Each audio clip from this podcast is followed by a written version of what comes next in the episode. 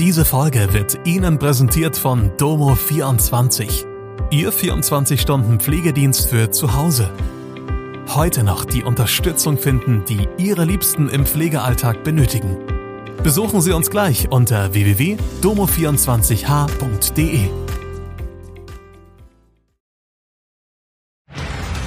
Hallo, das sind die Nachrichten von Freitag aus Mannheim und der Region. SAP-Chef Kawa Junosi verlässt Konzern, Mannheimer SPD nominiert Riele als Wirtschaftsbürgermeister, Autofahrer stirbt bei schwerem Unfall bei Hockenheim, Ryan McInnes von den Adler Mannheim fällt aus. Die Nachricht kommt für viele überraschend. Der Personalchef der SAP, Kawa Junosi, verlässt den Konzern.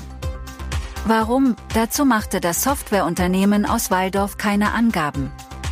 Junosi schrieb in einer Erklärung, dass er sich nach 14 Jahren mit gemischten Gefühlen verabschiede.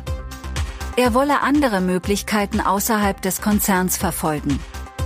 Nach Informationen des Manager-Magazins gab es schon seit längerer Zeit eine interne Untersuchung über sein Managementverhalten. Junosi soll zuletzt freigestellt gewesen sein. Die Personalie hat im Mannheimer Gemeinderat für Streit gesorgt. Doch das hat die SPD nicht von ihrem Plan abgehalten. Die Partei hat Thorsten Riele als Mannheimer Bürgermeister für Wirtschaft und Kultur nominiert. Der bisherige Fraktionschef soll im März 2024 die Nachfolge von Michael Grotsch antreten. Dass Riele gewählt wird, gilt als sehr wahrscheinlich. Bei einem schweren Unfall auf der B39 bei Hockenheim ist ein Mensch ums Leben gekommen. Der Unfall zwischen einem Auto und einem Sattelzug ereignete sich am Freitagvormittag. Zwei weitere Personen wurden dabei verletzt. Beide Fahrtrichtungen der B39 mussten für längere Zeit gesperrt werden. Der Eishockeyspieler Ryan McInnes von den Adler Mannheim fällt wohl für längere Zeit aus.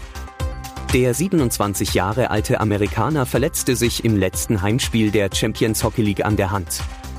Ob er operiert werden muss, ist noch unklar. Fest steht aber, dass McInnes für mindestens vier Monate ausfällt.